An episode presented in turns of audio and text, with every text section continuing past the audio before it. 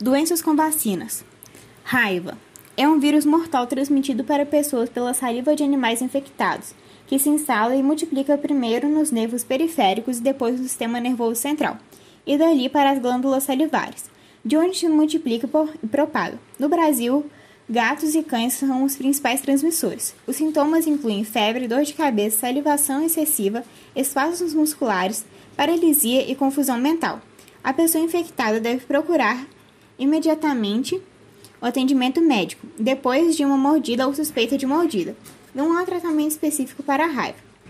Depois dos sintomas aparecerem, a doença é quase sempre fatal, porém a vacina pode prevenir a infecção.